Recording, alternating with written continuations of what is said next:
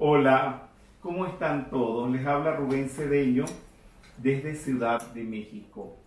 Quiero hacer una invocación al maestro Kuthumi, porque junto con el maestro Kuthumi, el maestro El Moria, son los que se encargan de las escuelas esotéricas del mundo. Cuando digo escuelas esotéricas, no estoy hablando ni los que hacen lectura de cartas, ni lectura de caracoles, ni hacen horóscopos, ni canalizan, nada de eso, nada de eso es esoterismo. El esoterismo con lo que más cercano lo puedo asociar son con los místicos del siglo de oro español. Santa Teresa de Ávila, San Juan de la Cruz, San Pedro de Alcántara, San Ignacio de Loyola y tantos otros que ya no son del siglo de oro, son los verdaderos místicos. Pero no quiero hacer la invocación comenzando en este momento, sino después de una explicación. Emmett Fox dice una gran verdad. El problema de cuando los grupos espirituales crecen es que se complican. Y la metafísica no es la excepción. Y por supuesto, no se lo vayan a decir a ningún católico, porque los católicos han tenido problemas, divisiones, cismas, inquisiciones, han tenido de todo. ¿Por qué? Porque han crecido.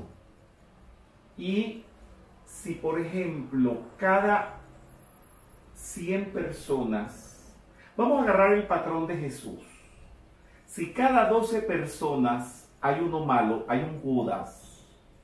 Imagínate si tienes 100, ¿cuántos Judas serán? Como unos 8. Como unos 8 Judas. Y si tienes mil, bueno, entonces vaya multiplicando cuando hay millones, cuántos Judas, cuántos ladrones, cuántos estafadores, cuánta gente terrible habrá. ¿Me están comprendiendo? Señor Gautama también tenía a un estudiante que era primo de él, que era su Judas.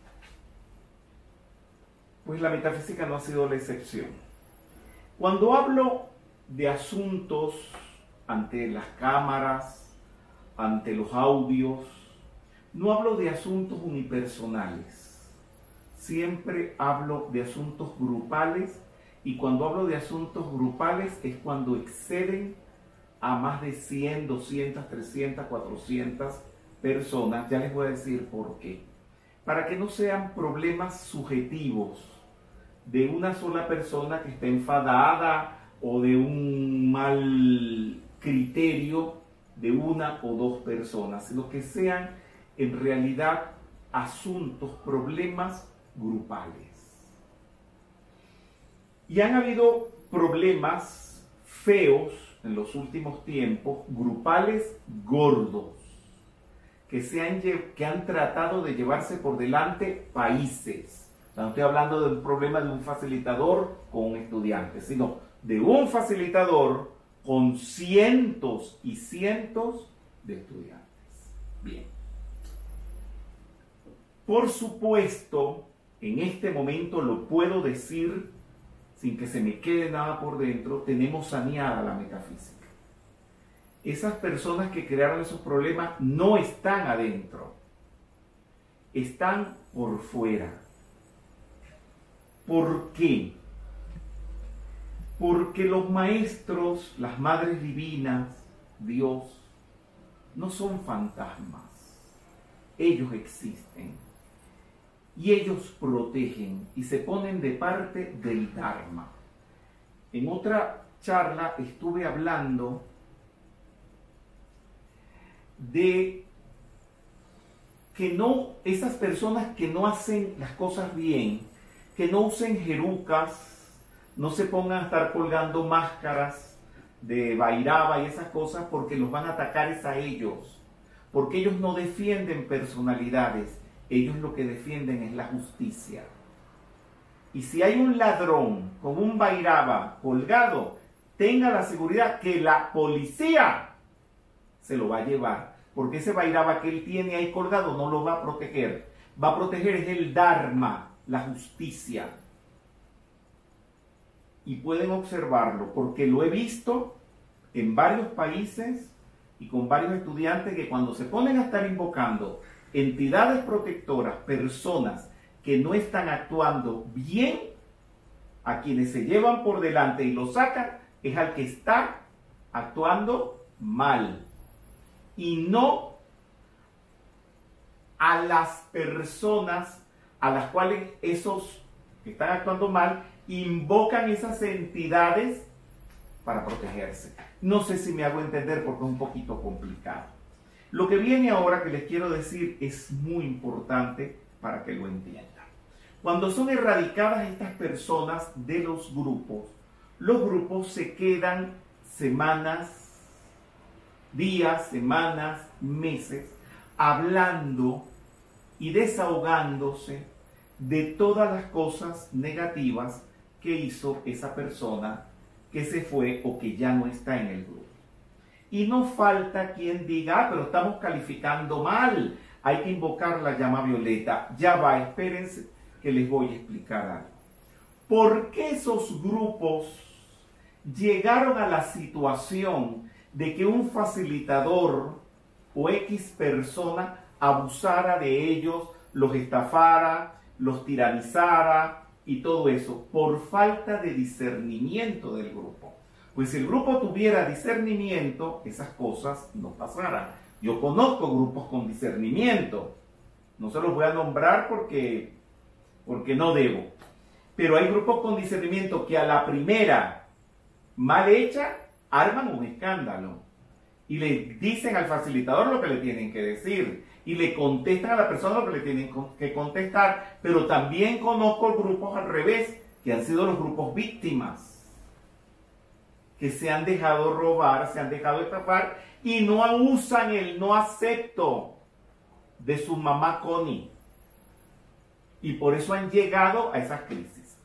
Falta de discernimiento. Entonces, esa falta que tuvieron de discernimiento mientras eran abusados por un facilitador, la tienen que desarrollar sí o sí, o antes, o en el momento, o después del momento.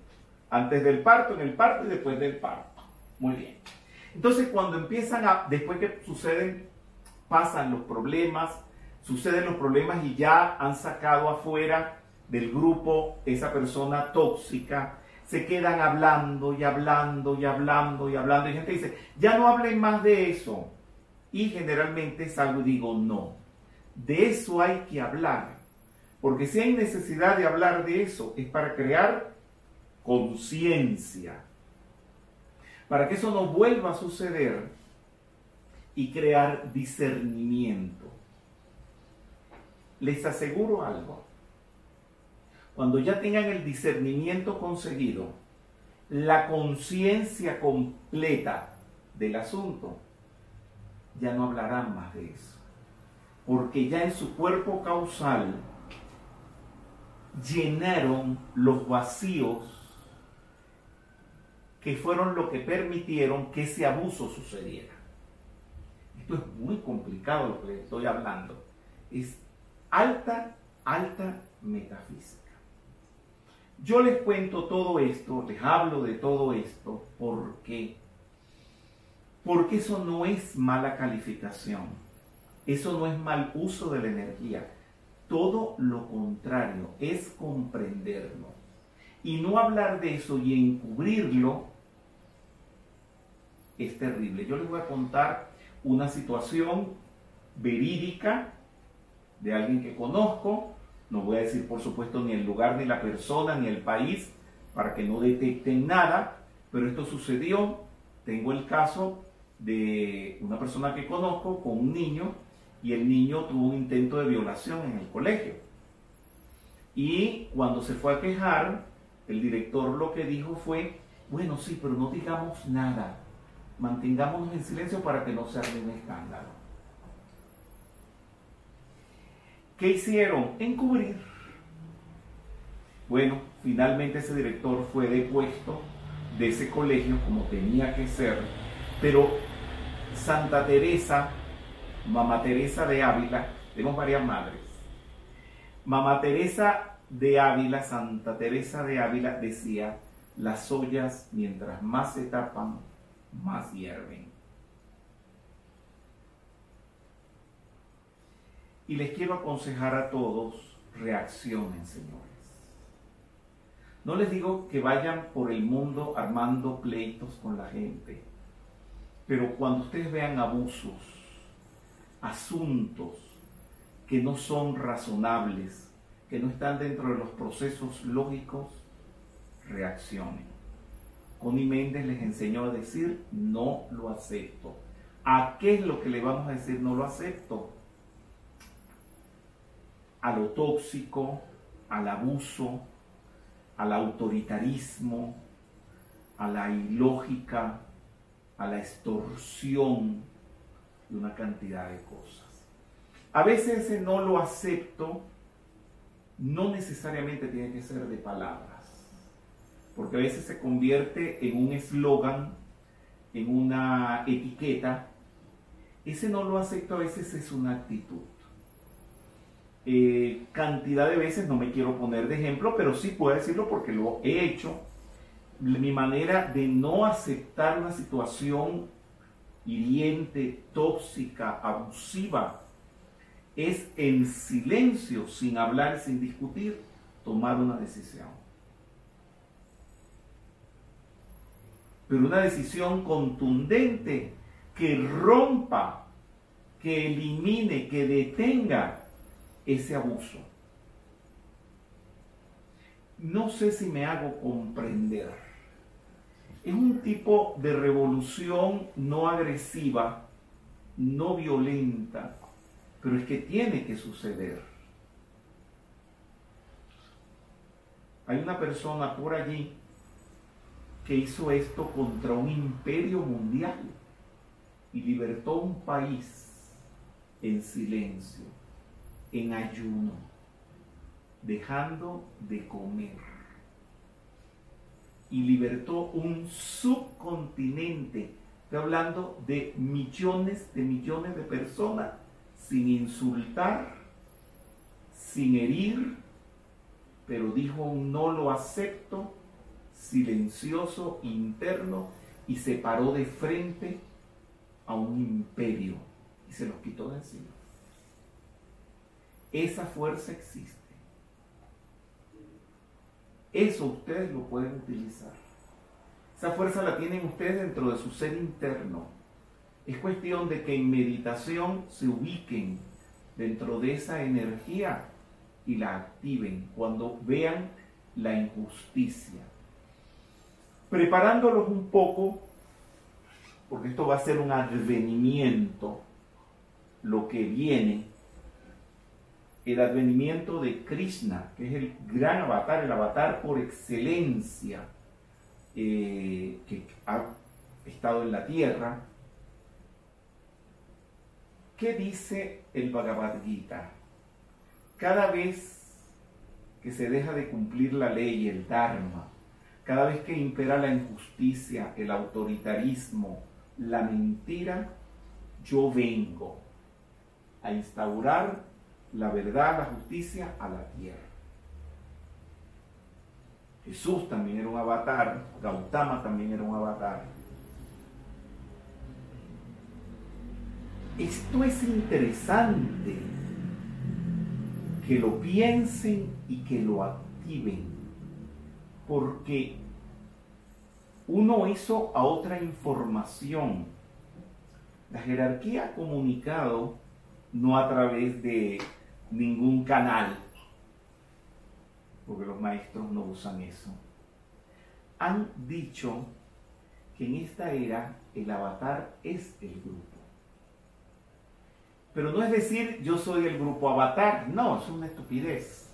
Es que verdaderamente ese grupo haga el advenimiento del avatar para combatir el mal. ¿Dónde primero que nada? Pueden hablar. ¿Dónde creen ustedes primero que nada?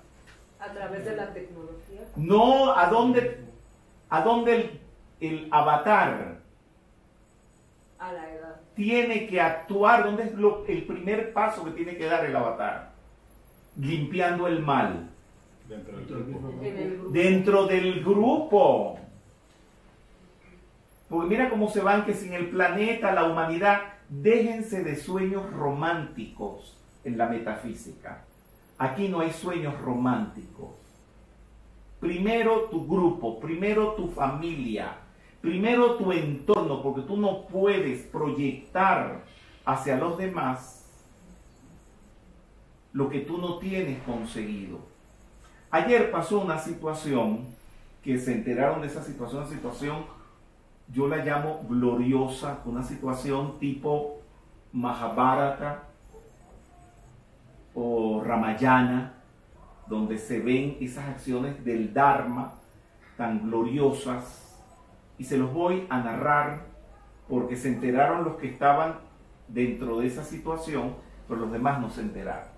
Teníamos que hacer una transmisión, me mandaron una comunicación que después descubrí que no era oficial, donde me daban dos horas de inicio de la actividad, dos horas distintas. Por supuesto, esto generó una confusión. Eh, la persona que estaba encargada de auxiliarme tampoco estaba enterada y mandaron un correo que nunca llegó donde de alguna manera se aclaraba todo esto, total que se ha armado un lío tan grande que mi persona terminó retirándose de la participación de esa actividad, me quité la, la ropa, me quité la corbata, aquí me estaban auxiliando, aquí en México, apagamos las luces y nos desentendimos del asunto. Y llamó el facilitador en cuestión, que no lo voy a nombrar, eh, y bueno, lo normal, cruce de palabras, ¿por qué no me hiciste esto? Porque si lo hice, que no lo hice, ese tipo de, ustedes saben, cuando hay un conflicto y se trata de arreglar el conflicto. Bien. Total que descubrimos entre todos que había sido un problema de máquinas no había sido un problema humano. Y el facilitador me dijo algo. Aquí es donde viene, que yo digo el Mahabharata. No sé si todos entienden cuando digo el Mahabharata a qué me estoy refiriendo, a la gran epopeya de la India, donde por primera vez se habló de todo esto en el planeta Tierra, donde están esas acciones heroicas de estos héroes como Krishna, como Bhishma, como Arjuna, como eh, Rama, ¿me entiende? Hanuman, todas esas cosas. Y el facilitador me dijo, si tú, pues yo le dije que me había quitado la ropa, que habíamos apagado las luces, y me dijo, si tú no vas a la transmisión, la transmisión no era mía, no era mi responsabilidad, yo era un invitado nada más. Me dijo, si tú no vas a la transmisión, yo tampoco.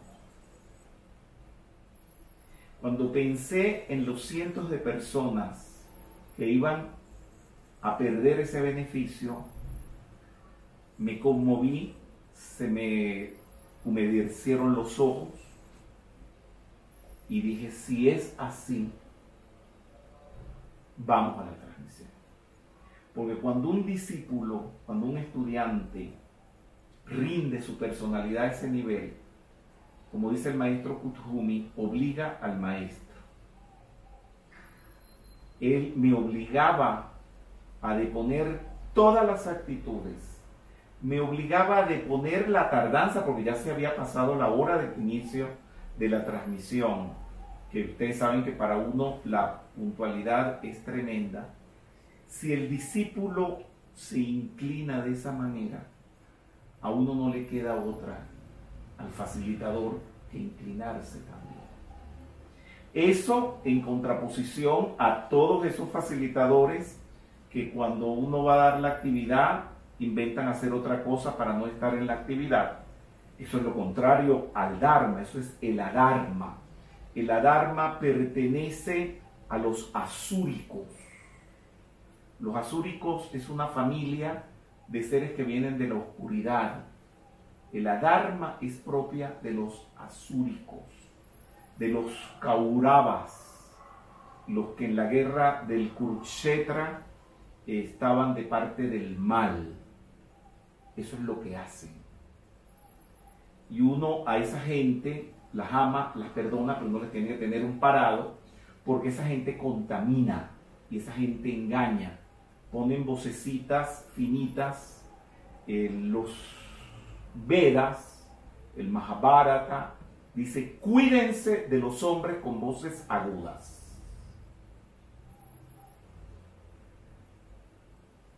Como que aquí todo el mundo va a tener que ser barítono o bajo. Sí, Rubén. Sí, Rubén, sí.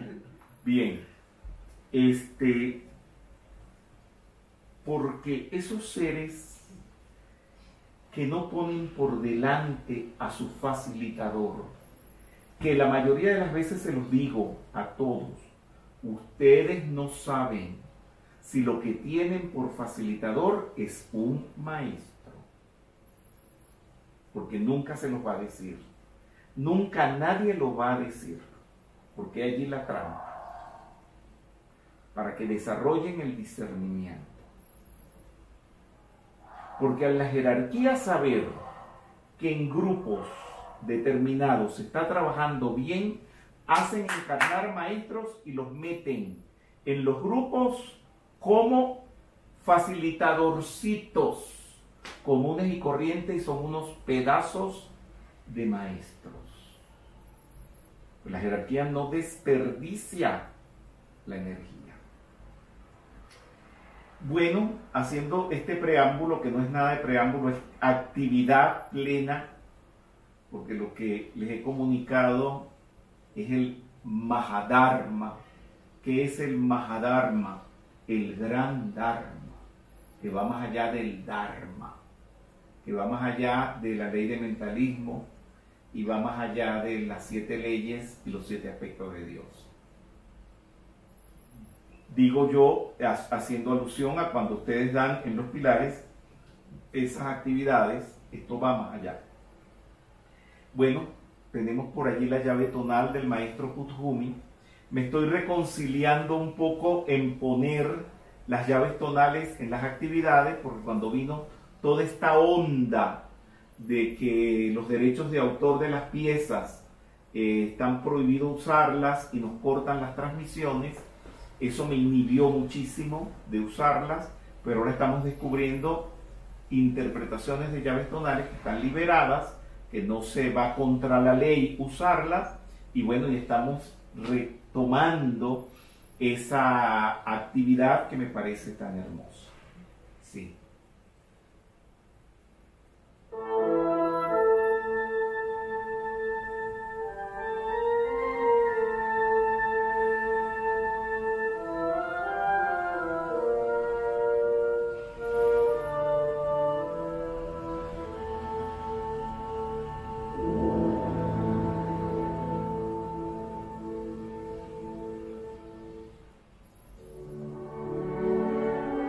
Trasládense mentalmente a Chigatse.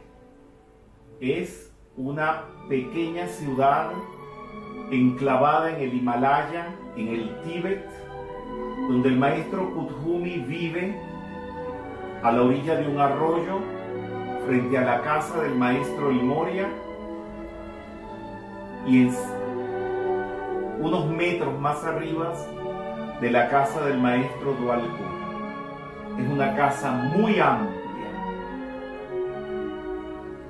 Y frente a su chimenea, él tiene una silla de madera. Y él se sienta en esa silla de madera. Él generalmente siempre va vestido de blanco. Él se sienta allí y entra en samadhi y allí percibe a los estudiantes que en meditación lo están visualizando a él en Samadhi. Visualicemos al maestro Kuthumi allí en Samadhi y metámonos dentro de su corazón, dentro de su conciencia humildemente y aprendamos de Él el máximo don de la humildad. Porque delante de Él somos nadie, somos nada. Somos unos humildes servidores dentro de este gran plan. Pero esto no es de palabras, esto no es para decirse, esto es para que se vea y que esta actitud de humildad, para que Él pueda actuar a través de cada uno de nosotros, sea una realidad tangible y visible.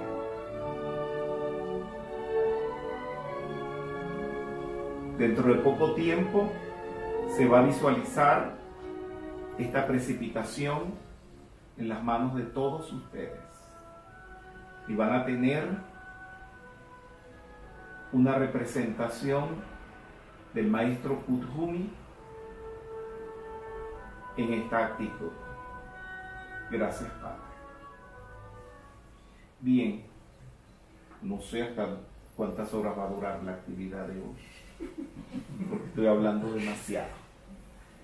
Bien, vamos a trabajar algo que se llama yaña. Y ustedes dicen, ¿y esa palabra? ¿No ven que siempre saca palabras raras? La palabra es rara, pero lo que connota no es raro, ni es desconocido. Solamente es la palabra y la estoy utilizando porque en castellano no hay una palabra que la sustituya. Ya lo van a ver. Esto todo está en ocultismo develado, llana. ¿Qué es el llana? Es el servicio, pero no es el servicio, sí también es, pero no es específicamente el servicio de agarrarle la manito a la ancianita que va a cruzar la calle en la esquina y está esperando que el semáforo cambie y usted le ayuda a pasar la calle. Eso es servicio. Servicio es darle 100 pesos a alguien que necesita comer. 100 pesos es ayudar a montar un salón para una actividad. Eso es servicio. Esto es algo más que eso. Es el servicio de hacer servicio como los hacemos en la metafísica cuando hacemos los decretos. Pero también es el servicio de darle la mano a la ancianita. También el servicio de darle 100 pesos al necesitado. Es una palabra que abarca mucho. Es como Dharma, que se usa la palabra Dharma porque no hay una palabra en castellano que reúna todo el significado de la palabra Dharma. Entonces, Yaña también reúne, mire todo esto, servicio, culto, sacrificio, adoración, devoción, alabanza, oración y ofrenda. Tengo un pequeño campo de fuerza aquí, donde está pues eh, Padmapani, está la Madre María, está la Madre Tonantzin, está Krishna, está un crucifijo, es así como polifacético, ¿no? Multicultural, multireligioso. Y alguien vino en estos días y trajo una flor. Eso es llana. Pararse en, tu en el campo de fuerza y orar, meditar o sencillamente darle gracias a los seres de luz es llana. Acción sagrada y palabra mántrica de sentido mágico. Vayan tejiendo en su mente los significados. O sea que entonces poner un altarcito, un campo de fuerza como correctamente se le tiene que decir, eso mueve y tiene un sentido mágico que como un puente eleva desde la tierra a las dimensiones celestiales. Espérate, no sé si ustedes tuvieron abuelitas con altares. Yo las tuve, y no solamente abuelitas con altares. En el barrio de, mi- de mis abuelos habían muchas ancianas con muchos altares. Y eso no era un asunto de abuelitas. Esto es un asunto que trasciende. Que es un puente que eleva desde la tierra a las dimensiones celestiales, residencia de la mónada. De los devas y mahatmas. Mahatmas son los maestros. Acción que existe desde la eternidad, o sea, desde que el mundo es mundo, eso existe, tener campos de fuerza. Eso vino con la creación. Acción que existe desde la eternidad de procedencia divina. Fueron los mismos seres de luz que inspiraron el que se tengan campos de fuerza. No, yaña no es tener campo de fuerza, yaña es el servicio que se hace delante del campo de fuerza le están encontrando sentidos a todos los metafísicos que antes de cada actividad hacemos servicio en un pequeño campo de fuerza. Sí. Empieza a tener todo esto sentido. Ahora me voy a ir con las palabras de Elena Petrovna Blavatsky, porque estamos haciendo un análisis del ocultismo práctico de Blavatsky y les tenía que explicar todo esto antes para que ustedes puedan entender las palabras de Blavatsky. Esta actividad produce efectos innumerables, como cambiar situaciones adversas en favorables.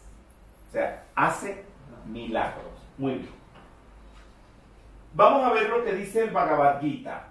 Hacer servicios de culto produce felicidad se consigue todo lo que con recta intención, recta intención, o sea, tú esto no lo puedes hacer para que alguien se vaya por un barranco, para que venga un, loco cortando cabeza por allí y le corte la cabeza a tu peor enemigo, no, eso no lo puedes hacer, eso es brujería, maya negra. Con recta intención se desea y se logra la liberación. Esto es yaña. Esto es un yaña en la India, un ritual al fuego. Los que fueron conmigo hace meses a la India, se acuerdan que los llevé al Arti, eso es Yaña, y vieron un Arti donde se le dio culto a los elementos. Y van cientos, creo que hasta miles de personas pueden estar allí, a la orilla del Ganges, el río sagrado de la India. Eso es Yaña. Pero espérense, pues se van a sorprender con lo que viene ahora respecto de Yaña. Cuando vamos a misa, piensen y recuerden que se dice el sacrificio de la misa. Eso es Yaña. Ese ritual es Yaña. Y miren qué equivocados están algunos equivocados esotéricos que porque se sienten muy esotéricos ya no van más a misa y consideran eso de personas de baja calaña. No les estoy diciendo que se vayan corriendo a la misa de 6 de la tarde de hoy o de la de las 11 de la mañana el domingo, si no son católicos. Estoy hablándole también al judío que va al servicio en la sinagoga o que va a la mezquita, el islamista que va a la mezquita, al servicio vamos a hacerlo multireligioso. Ahí se encierra un poder. Así que no es tan mal los que van a misa, creen en sus imágenes, porque no es la imagen ni el yeso que hace la imagen, es la fuerza que descarga lo que representa la imagen. Bien, y aquí tenemos lo que nosotros hacemos en metafísica, ya pues muy depurado, que es hacer servicios decretos. Esto es yaña. Bien, vamos a ver lo que dice el maestro Kuthumi. Para servir debemos irradiar luz. Y antes de poder irradiar luz es necesario que primero encendamos nuestra lámpara. Este encendido se logra mediante el reconocimiento de la llama insustenta. La llama insustenta es la síntesis de la llama triple, de la Santísima Trinidad dentro de cada corazón humano, la cual es la luz del mundo. Dice Elena Petrovna Blavatsky, aunque no se llegue a ser un Mahatma, aunque no se llegue a ser un maestro, si se estudia la ciencia del alma, se podrá ser un modesto bienhechor de la humanidad. Modesto bienhechor de la humanidad. No les estamos pidiendo que sean Mahatmas, sino humildísimo bienhechor de la humanidad. Por más que se, se carezca de facultades sobrehumanas, usted no tiene que tener facultades sobrehumanas. Pues las facultades de los maestros se reservan únicamente para los capaces de consagrar su vida al cumplimiento al pie de la letra de los sacrificios que su adquisición requiere. Hay que hacer yaña. Es un requisito que su adquisición requiere. Bien. La única forma de establecer contacto con el Cristo interno y los maestros de sabiduría es prestándole servicio a la gente, caminando por el mundo dispuesto a serle útil a la humanidad de forma práctica, lanzándose a la calle a socorrer a cualquiera que lo necesite. El otro día, hablando con un abogado, le pidió a un metafísico un favor. Este abogado le pidió un favor a este maestro de metafísica, bueno, supuesto maestro de metafísica, para que le hiciera un favor a un cliente de este abogado. Y lo que hizo este metafísico fue por ponerle por delante una, el cobro de una suma de dinero. Eso no lo hacemos los metafísicos. Nosotros estamos buscando la oportunidad de servir gratuitamente sobre todo si hace falta hacerle un favor a alguien. Porque en la medida que más das, más recibes. Pero esas actitudes se devuelven.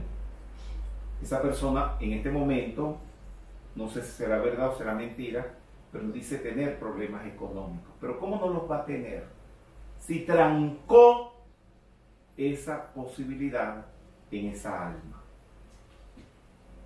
Propósito de los servidores mundiales. El pensamiento siguiente es servir sin exigir servicio. Servir sin pedir nada. Exteriorizar las enseñanzas y propósitos de la jerarquía espiritual. Mantener la visión del Cristo como objetivo a realizar. Constantemente. Ese es el objetivo que debemos mantener todos en la metafísica. El Cristo, señores, primero que nada. Trabajar sin reconocimiento tras la escena. Tras la escena es sin estar haciendo ver el bien que se hace. Silenciosamente e ignorando e ignorado por el resto de los seres. Libres de ambición, orgullo y de realización. Libre de quererse realizar a través de ese acto. Es una vida de, de desapego total laborar en hermandad sin distinción, de razas ni credos, prestar el servicio a pesar de oposiciones, críticas, traiciones y desconocimiento. O sea, que aunque te traicionen, se opongan, te critiquen y desconozcan lo que estás haciendo, seguir prestando el servicio. Para servir hay que superar toda separación, diferenciación y superioridad. Creerte superior a los demás, que tú eres el que tienes la razón. Este, generalmente el que cree que tiene la razón, puede que lo diga o puede que no lo diga, pero generalmente es el que la opinión de los demás no cuenta. Yo lo he visto pero lo he visto que me lo han hecho descaradamente delante de mis ojos, incluso con mis libros, libros que he escrito a conciencia, porque si no, no los escribo, y que el editor se ha puesto a decirme cómo es y a no aceptar lo que uno tenga que decir. Eso es creer tener la razón. Es creerse exclusivo y es excluir. Vencer cualquier orgullo y ambición. Superar la absorción en negocios personales. O sea, no tener, no estar absorto en negocios personales, en políticas personalistas y vínculos familiares. Entonces el maestro Yual Kul, en los planos internos, en el plano mental superior, le dio forma a un movimiento que se llama el movimiento de servidores mundiales. Ha dicho el maestro Dual Kul que todos los discípulos e iniciados son actualmente miembros de este grupo. No sé cuando les hablo a ustedes quiénes son discípulos y quiénes son iniciados. Cuando hablo de iniciados, son iniciados de la jerarquía espiritual que generalmente o absolutamente no se conocen, porque uno de los requisitos de la iniciación es no decir que se es iniciado. Eso se lleva en el silencio del alma. Y sé que hay iniciados. Hay personas que me están oyendo en este momento que son iniciados. Pero eso se lleva en silencio. ¿Cómo se sabe? Se puede saber las personas que prestan servicio sin reclamar, las personas a las cuales critican, condenan y no se defienden y siguen haciendo el trabajo.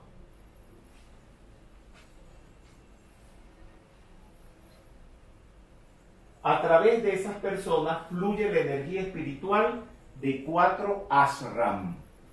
Ashram es el retiro etérico del maestro pero donde se vive, donde los discípulos pueden vivir, pernoctar, comer y pasar el día con el maestro allí.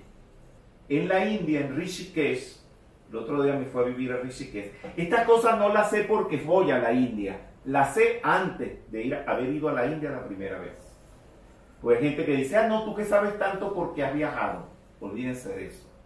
Primero hay que aprender y después viajar.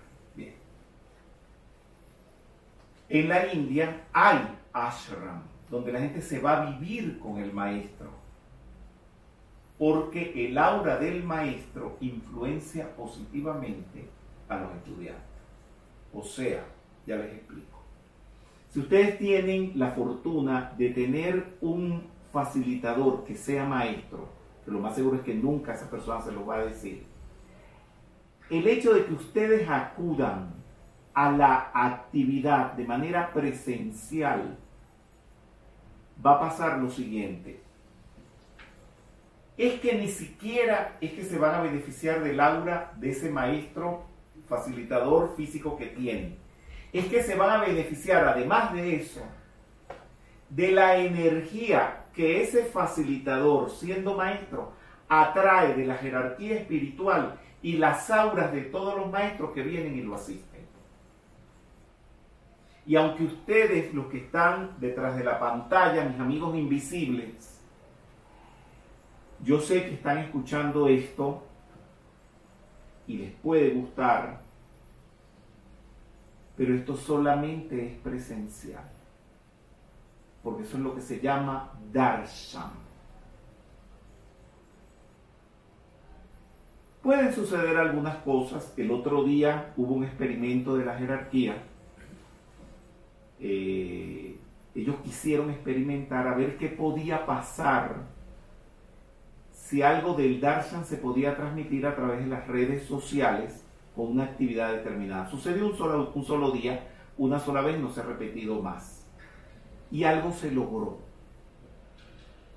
Les digo esto porque algunos de los que están escuchando participaron, no fueron poquitos, fueron varios los que participaron y saben que sucedió porque el comentario lo hicieron no con las palabras que estoy diciendo ahora, que son definiendo técnicamente el suceso, sino que decían de algo que habían sentido y habían percibido. Y es interesante porque lo percibieron gente en Australia, lo percibió gente en Italia, lo percibió gente en Nueva York, lo percibió gente en la Argentina, lo percibió gente en lugares distintísimos y lejanísimos y lo percibieron a la misma vez. No sé si pueda pasar algo de eso. Muy bien. Vamos a ver los Ahram. Están sumados a este trabajo. Estos son revelaciones. Esto no sale por allí en los portadas de los periódicos. El Ahram del maestro Kuthumi, concerniendo al trabajo de la educación y los aspirantes a la iniciación. No vengan después a preguntarme por qué hacen algo que no es disciplina espiritual, disciplina esotérica. Ay, lo que cocinamos papas en un restaurante, no vamos a tener eso. Señores, es lo que dice el maestro, ni más ni menos. Ellos saben usar las palabras.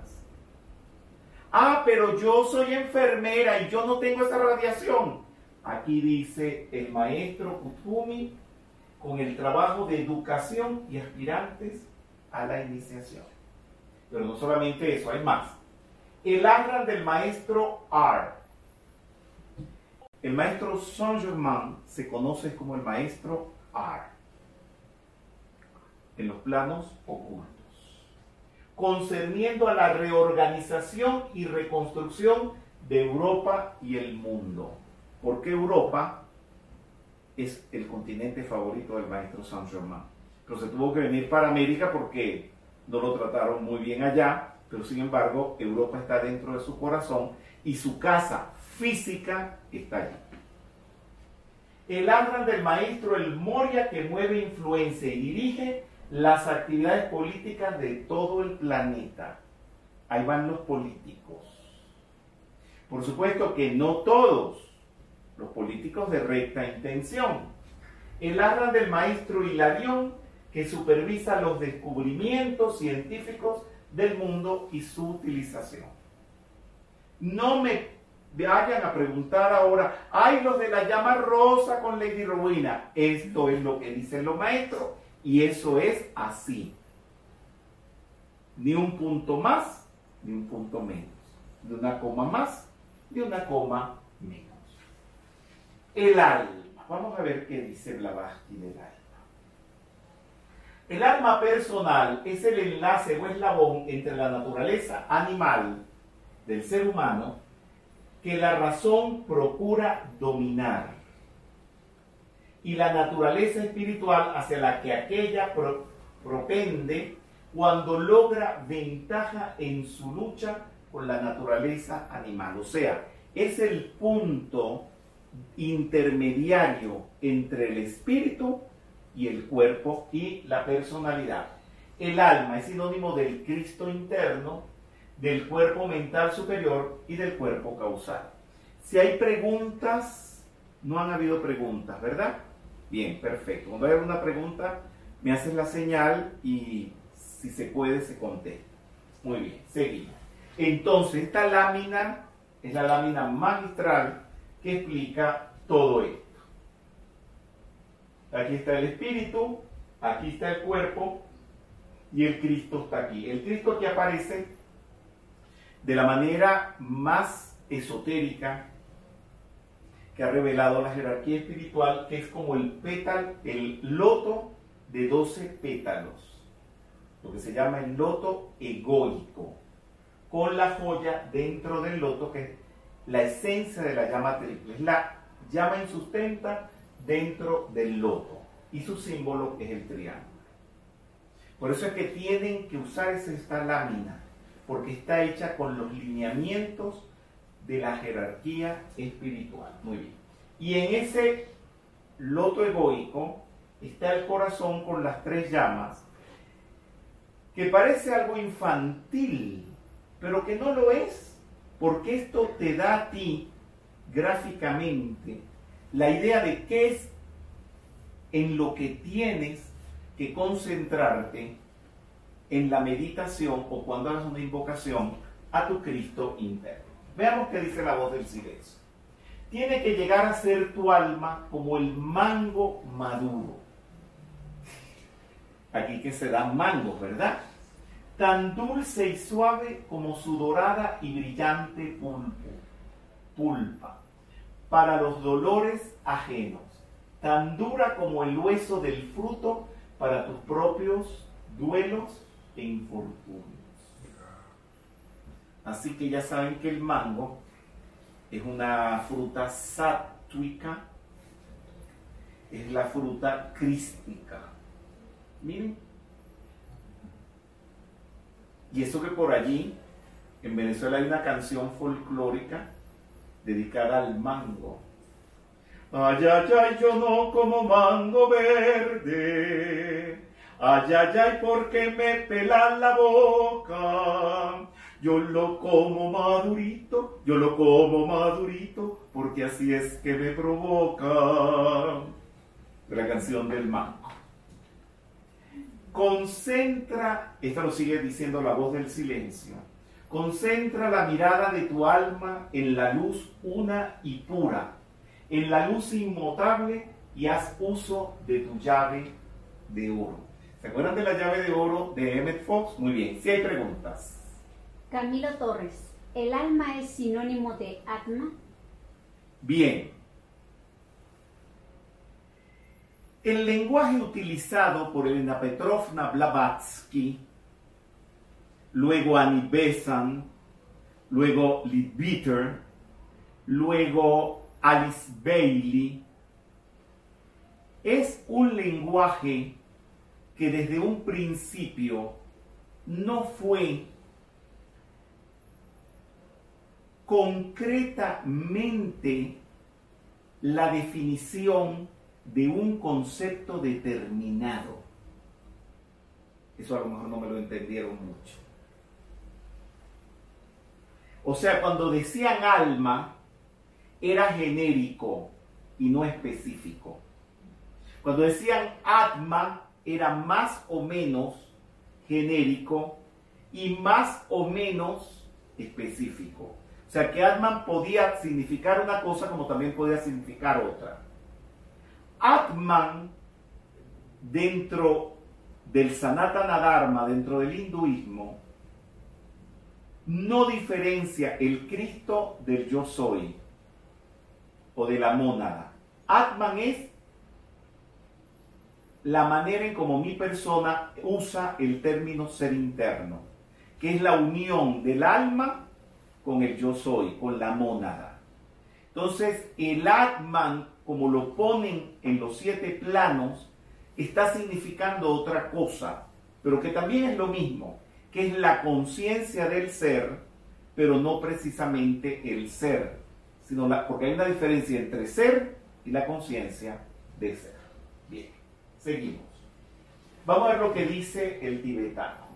La palabra alma se emplea para expresar el sumum de la naturaleza psíquica, el cuerpo vital, la naturaleza emocional y la materia mental. Dicho en otras palabras, es el sumum del cuerpo, de la vestidura física, de la vestidura vital o etérica, la vestidura astral o emocional y la vestidura mental. ¿Ya? Eso es lo que dice ahí el tibetano. El alma o aspecto, conciencia, es conciencia. Así que cuando decimos que el Cristo es un estado de conciencia, no estamos equivocados. Y lo dice el tibetano, el alma o aspecto conciencia está introducida en el cerebro, en la región de la glándula pineal. Por eso la meditación es aquí. Lo dice clarito y conectada con el centro de la cabeza. Tener todas estas acotaciones para la actividad de hoy, no piensen que esto sale en los libros del tibetano con avisos luminosos como en la Quinta Avenida de Nueva York. No. Esto hay que buscarlo como una aguja en un pajar. ¿Qué dice la voz del silencio? Cuando tu alma encapullo, acuérdense que es un loto. Encapullo es que está cerradito, ¿no? Presta oído al bullizo, al bullicio mundanal. Tu alma no es un altar digno de su Dios silencioso. Cuando estás pendiente de la ropa Gucci, no es que no la tengas. Puedes comprarte unos zapatos Gucci, un saco Gucci, pero no vivir fascinado por eso como hay gente que yo las veo que gastan fortunas. Un día lo puedes gastar, pero no puedes vivir tu vida todas las semanas comprándote asuntos de marca. Se pueden usar, pero eso no puede no puede hacer bulla dentro de ti. Esto también es de la doctrina secreta, perdón, de la voz del silencio. Oh conquistador de felicidad y miseria, fortalece tu alma contra las acechanzas del yo, yo inferior, por supuesto. Hazla merecedora del nombre de alma diamante. Los conozco, todos los que viven ocultando su pasado, que no quieren hablar de los errores que cometen para, no, para enmendar sus faltas, para pedir perdón, no quieren meter el dedo en la llaga. Esas personas no son cristalinas, y mucho menos de diamante. Hay que ser transparente y no estar ocultando. Sé que han habido personas que han sido abusadas en su niñez y esto crea complejos, crea traumas. Pero cuando ya se está en esta enseñanza, el Cristo es el Señor del karma, es el que disuelve el karma. Trabájalo con tu Cristo y libera esas situaciones. Porque sé que esa gente tan amargada, esos facilitadores de metafísica que viven votando a la gente, cerrándole las puertas, eh, hiriendo, negándole la entrada a los demás, tienen problemas de haber sido abusadas. Pero eso se tiene que transmutar, no pasa nada. Tú no eres el culpable de lo que te pasó. Vete por encima de eso y libera eso. Y habla de eso como se habla de la lámpara, como se habla del, no sé, de un juguete, para que le quites poder a lo que allí pasó. O puede ser una persona, bueno, abusada dije, puede ser una mujer violada. Esos asuntos hay que superarlos, pues son kármicos. Eso sucedió porque esa persona merecía eso por un motivo, cada quien tendrá el suyo y será diferente, no se puede decir en una locución que es para todo el mundo los motivos de cada quien, pues son millones de motivos. Bien. Para concienciar el alma hay que tranquilizarse en un lugar donde nadie moleste a darse cuenta de lo que se es realmente, sin teorías al respecto. Conseguirlo de modo propio, esto fue lo que hizo el señor Gautama Buddha. Bien, dime. Paula Mariela González. ¿Existe alguna diferencia entre la meditación en la llama triple a la altura del corazón y la meditación centrada en el entrecejo? Bien. La diferencia es obvia. No lo tienes ni que preguntar. Es lo mismo el pie derecho que el pie izquierdo. ¿Es lo mismo el corazón que la cabeza? No es lo mismo. La respuesta está implícita en la pregunta. La cabeza connota todo lo que se asocia a la cabeza. Y el corazón connota todo lo que se asocia al corazón. Hace segundos atrás les dije claramente el punto de la meditación. Sí, dime. Luis Mesías, ¿cuál es la conexión entre la glándula pineal y la glándula pituitaria? Bien. A ti, Luis Mesías, y a todos los que me están oyendo, ¿tú conoces realmente la glándula pituitaria? La respuesta que te dé va a ser teórica, de conocimiento. El centrarte a meditar, ¿quién soy yo?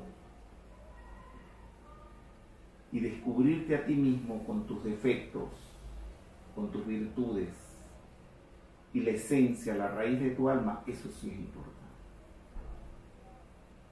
porque quieren tener respuestas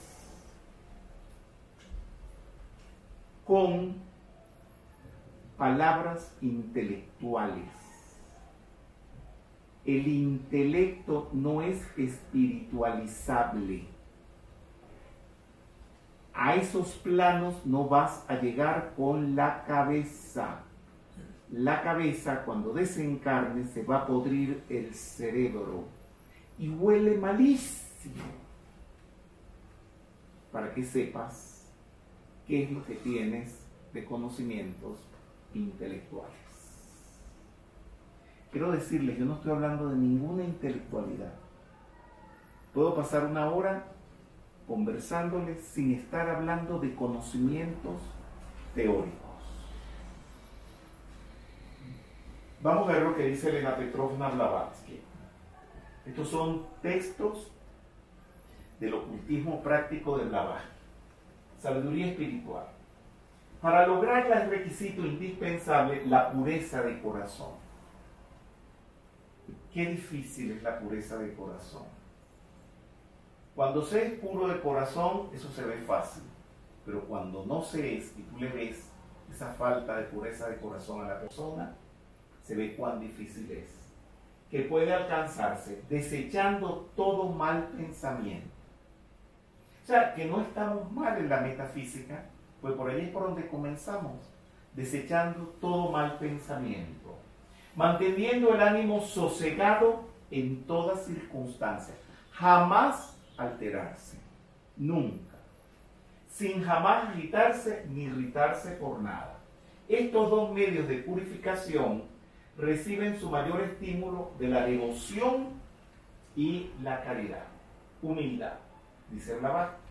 El discípulo debe reconocer plenamente que los derechos individuales son el resultado ponzoñoso de la serpiente del egoísmo, o sea, los derechos. Ah, es que yo merezco que me traten así. Ah, es que yo merezco que me digan tal cosa. Eso es, y no es tan feo que lo dice, resultado ponzoñoso de la serpiente del egoísmo. Nunca debe recriminar ni censurar a nadie, ni levantar la voz para defenderse o disculparse. El otro día, no el otro día no, en todos estos días, hay una onda por allí de decir que Rubén Cedeño sabe mucho pero que no practica la metafísica y están llamando a personas por teléfono a decirles eso. Y no sé cuántas cosas más. Y bueno, a mí no me sorprendió porque los 50 años que tengo en la metafísica son 50 años oyendo que de mí dicen eso y dicen muchas otras cosas más todavía más feas. Bien. El asunto fue así. Y es así también. Digo fue porque en su momento se lo tuve que decir a las personas que me trajeron este comentario con nombres y apellidos, procedencias, todo lo sé. Y le dije, no reaccionen, no digan nada. Porque si a ti te dicen cara de burro, asómate al espejo a ver si tienes ojos de burro, orejas de burro, dientes de burro.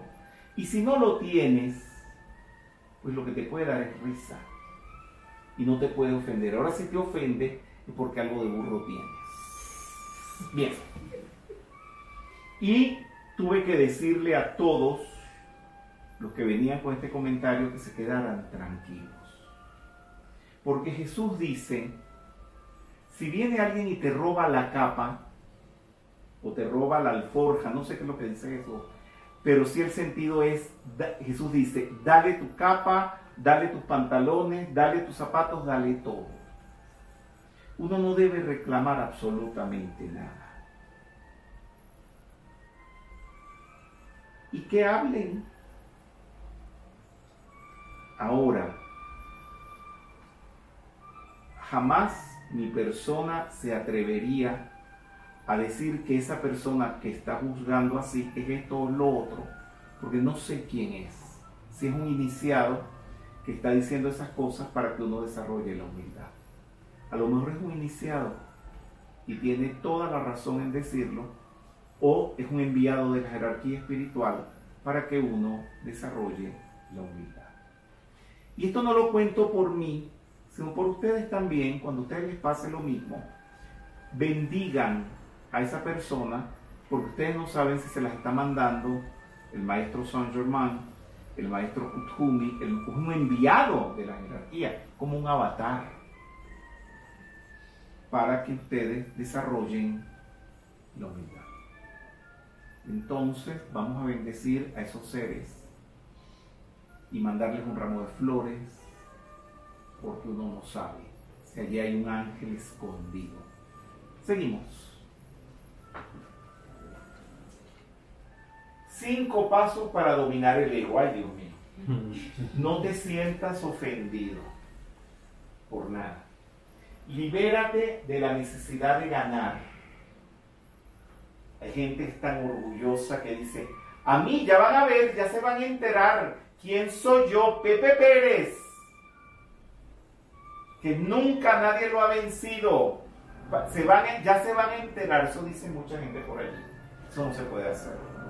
Libérate de la necesidad de tener razón. Libérate de la necesidad de ser superior. Libérate de la necesidad de tener más. Jesús decía, el que es mayor de vosotros, sea vuestro siervo. ¿Qué dice el santo Aeolus? Haz que tu consigna sea la mansedumbre, la humildad y el servicio amoroso. El primer paso para ser humilde es reconocer en nosotros el orgullo. Es lo primero. Ver cuán orgulloso eres. La vanidad. Darte cuenta de tu vanidad, de tu prepotencia, de tu altivez y no defenderte ni negar a que eres así. Cuando nos acusan de tener estas fallas, aunque los acusadores sean los primeros que las tengan humildad de la voz del silencio. Si tú no puedes ser un sol, sé un humilde planeta. Eso lo he traducido y lo digo con mis palabras. Es mejor ser buen segundo que mal primero. no sé por qué quieren muchos ser como el facilitador, imitar al facilitador. No, no, no lo vas a conseguir. Eh, me perdonan que hable de mí, pero es que el primer laboratorio de todo esto es mi propia persona. Y estoy delante de ustedes, pues tengo mucho que decir de todo esto. Y tengo un aprendizaje. Tenía una persona a la cual le llamaba Gurumutu.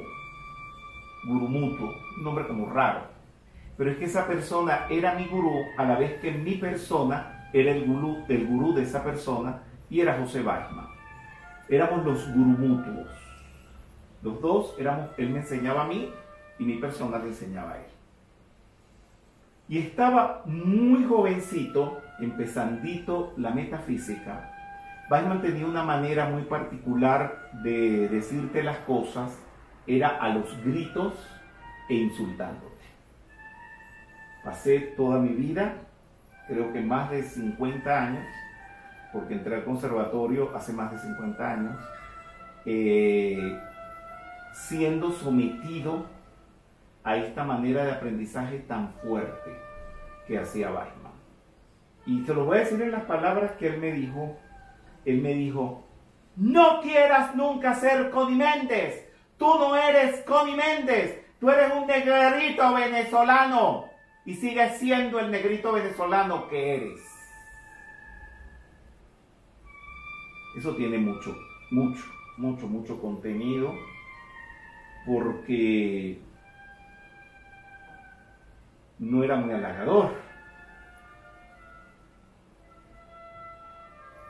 Uno siempre tiene el ideal del maestro o de la facilitadora que uno quiere parecerse a él o a ella, pero no.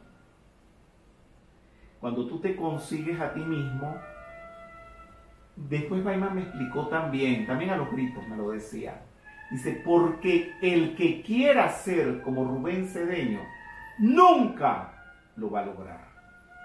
Porque la naturaleza no comete, eso me lo dijo él también, no comete ese tipo de equivocaciones de mandar dos Conimende o mandar dos Rubén Cedeño.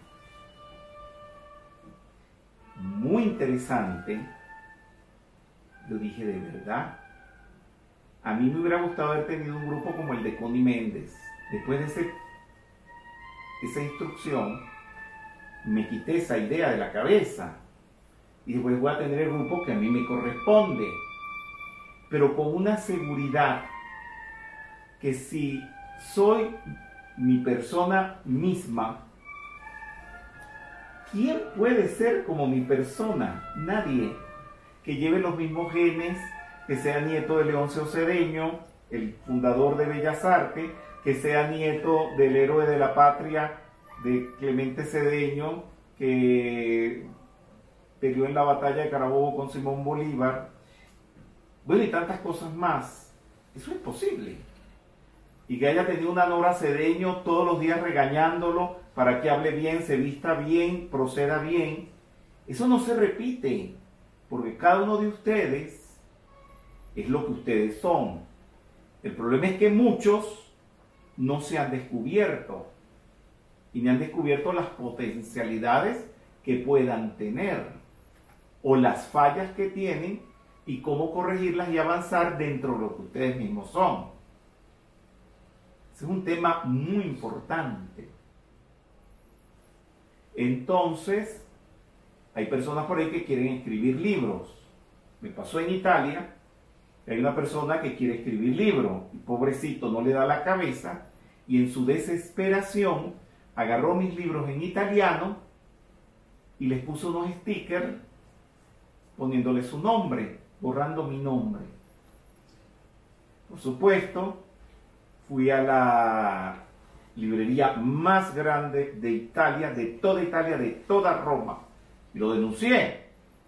Y les quité la etiqueta para que vieran que abajo estaba mi nombre, que lo estaban tapando. Inmediatamente hicieron circular una prohibición a toda Europa de que esos libros de esa persona no los recibieran. No sé si esto se cumple o no, pues esa persona quiere ser mi persona, pero ¿cómo? ¿Y por qué no es el mismo?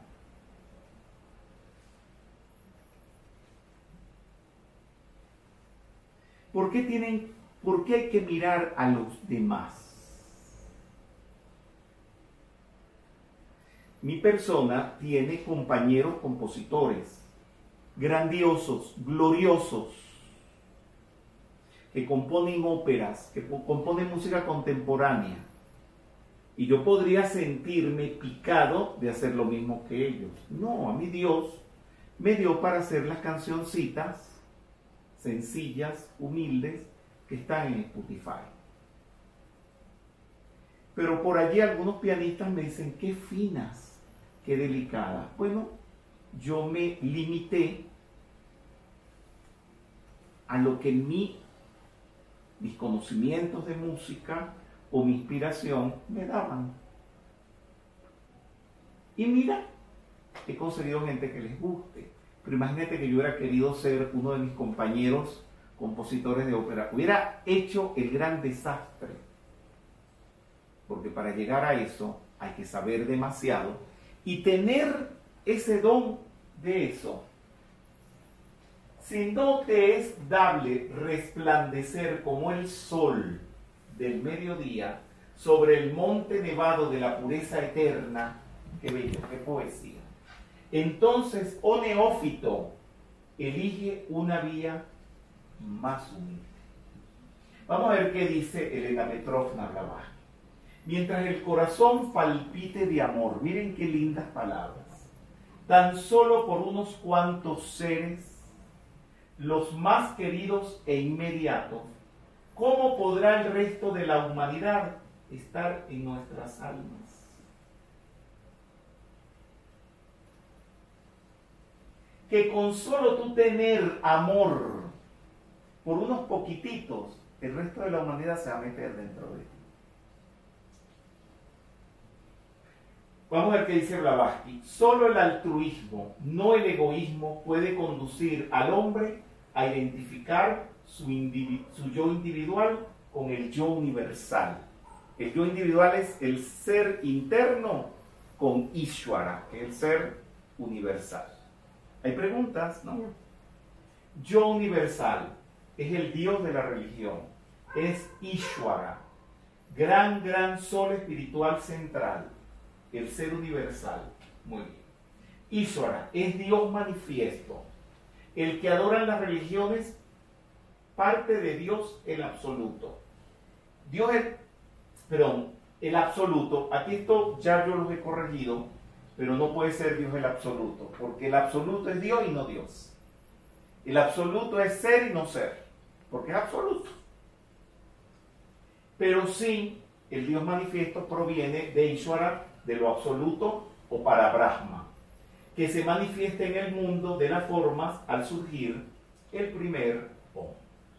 Entonces primero está lo, absoluto, que es para Brahman, después lo universal, Dios manifiesto, o Ishvara, y ser interno, o el yo soy. Vamos a ver qué dice el Navaja. El verdadero discípulo del ocultismo verdadero, recuerden siempre estamos hablando de ocultismo, ha de consagrarse a la obra de satisfacer las necesidades de la humanidad si quiere adquirir la sabiduría divina y el conocimiento. Satisfacer las necesidades de la humanidad. Este necesita un peso, se lo das el otro necesita que tú le des un certificado de trabajo para nacionalizarlo, se lo regalas. Tienes que ser un dador. ¿Cuántas veces uno está necesitando, voy a decir algo prosaico, pero que es normal, uno está necesitando una Coca-Cola y por el solo hecho de uno no pedir, porque uno no vino a la encarnación a pedir, sino a dar, uno no lo dice. A excepción, hoy me pasó que el teléfono se me quedó sin carga, pero si veníamos a la transmisión sin carga, no íbamos a poder transmitir y tuve que llamar a alguien que me auxilió y le dije, tengo el teléfono sin carga, la, faltan minutos, porque me mandó el aviso el mismo teléfono, pocas horas de empezar esta transmisión. Bueno, ya ese es otro tema distinto, porque era para la enseñanza, pero para la satisfacción de uno, uno no debe pedir nada, solamente dar y afianzarse en la encarnación y decírselo y repetírselo uno muchas veces, solamente vine a dar, no a pedir. Dice el Maestro Jesús, ¿cuál es mayor, el que se sienta a la mesa o el que sirve? No es el que se sienta a la mesa, mas yo estoy entre vosotros como el que sirve. Volvamos a la voz del silencio. La cuerda que no responde a la pulsación del maestro en dulce armonía con todas las demás se rompe y se la arroja. Esto está dedicado, por supuesto, a todos los que han tenido que estar fuera de sus grupos por ser autoritarios, unos autoritarios, otros distintos, estafadores, otros distintos, con cantidad de asuntos, terminan fuera, sin que nadie los vote, sin que nadie les cierre la puerta, sin que nadie les cambie la llave del candado, sin que nadie haga lo que ellos le han hecho a los demás. Dice Blavatsky, el aspirante ha de recoger absolutamente, perdón, el aspirante ha de escoger absolutamente entre la vida del mundo y la vida del ocultismo. Inútil y vano intento es conciliarla, porque nadie puede servir a dos señores y complacer a ambos. Esta palabra de servir a dos señores, se la está tomando al Maestro Jesús. No podemos servir a dos señores, vamos a ver lo que dice Jesús. La palabra servir significa ser esclavo, y el esclavo tenía un solo amo, un solo propósito, servir a su amo. Jesús habla de dos servicios conflictivos, el uno de luz y el otro de las tinieblas. ¿Le sirve a la luz o le sirve a las tinieblas? El uno de humildad y el otro de orgullo. El uno de fe y el otro por temor. El uno con la mira puesta en el cielo y el otro con la mira puesta en la tierra. Aspirante es un término genérico que se le aplica al estudiante interno, consagrado que guarda a un primer, que aguarda un primer paso en la expansión de un nuevo estado de autoconciencia en la vivencia interna. Esto no lo están entendiendo, por supuesto. Es la persona que está guardando la primera iniciación. Ese es un aspirante. Bueno, no sé si hay preguntas. Y si no, pues tengo algunos avisos. Creo que este nivel de ocultismo práctico lo concluimos en la próxima actividad. O sea, queda una sola actividad. Al terminar este nivel, se van a otorgar al que tenga todas las asistencias presenciales en tiempo real. Presenciales no, en tiempo real fue lo que quise decir. Presenciales no hay ahorita. En tiempo real, que tengan su presente, lo van a recibir. A mí no me llamen para hacer reclamos de esto, porque piensen un poquito en mi posición. Tanto dar, tanto preparar estas actividades que cuestan mucho, porque no es que agarré un libro de otra persona y hice estos carteles. Esto lo he tenido que ir cosechando desde hace 50 años, madurando todo esto. Luego montar esto toma su tiempo, montar todo este aparataje para que le llamen a uno para reclamar un diploma no es justo. No es mi persona la persona indicada para que se le reclame esto. Lo digo porque lo hacen y eso no está bien. Eso no da buen karma. No saben cuántas veces uno se queda en silencio. Uno, cuando digo uno, por no decir yo, se queda uno en silencio mereciendo algo y que te lo niegan. Pero el buen karma existe, que es cuando uno está desapegado al fruto de la acción, todo vuelve, todo viene. Cuando terminemos este ciclo, vamos a seguir con el Lan Ring. Creo, nunca he dado el Lan Ring, lo tengo desde hace años, todo el escrito y todo el asunto, pero primera vez que lo voy a comunicar. Dirán, ¿qué es el Lanrim? Bueno, el Lanrim es el libro de cabecera de Elena Petrovna Blavatsky. Ya sabrán lo que hay ahí. Van a aprender mucho. Esas van a ser dos actividades, creo. Y cuando concluyamos el Lamrim, vamos a continuar con el favor de Dios con el Bhagavad Gita, incluyendo Mahabharata, que no es palabras sencillas.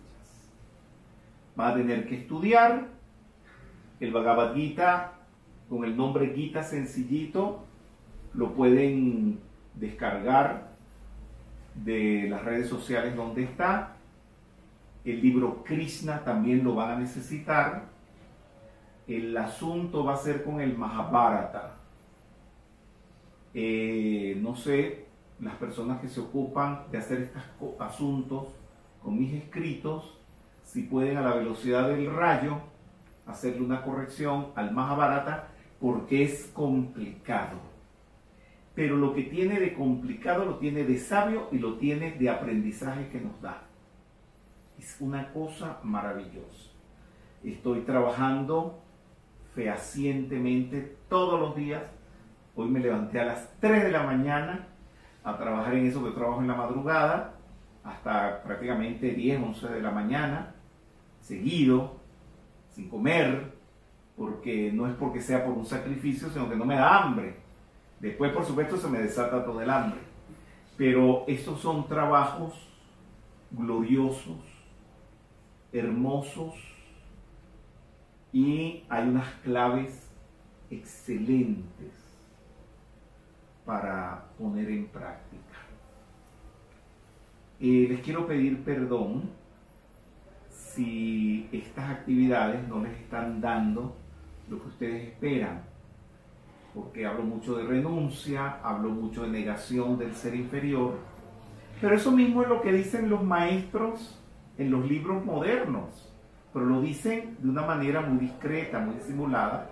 Es lo mismo que está en el libro de la vida, lo que dicen los discursos de los maestros que estamos traduciendo y que son las revelaciones de la jerarquía para la nueva era, para la era de Acuario, es lo mismo, pero dicho con otras palabras, enfocado distinto, que no suena tan fuerte. Blavatsky y toda esta gente es muy directa.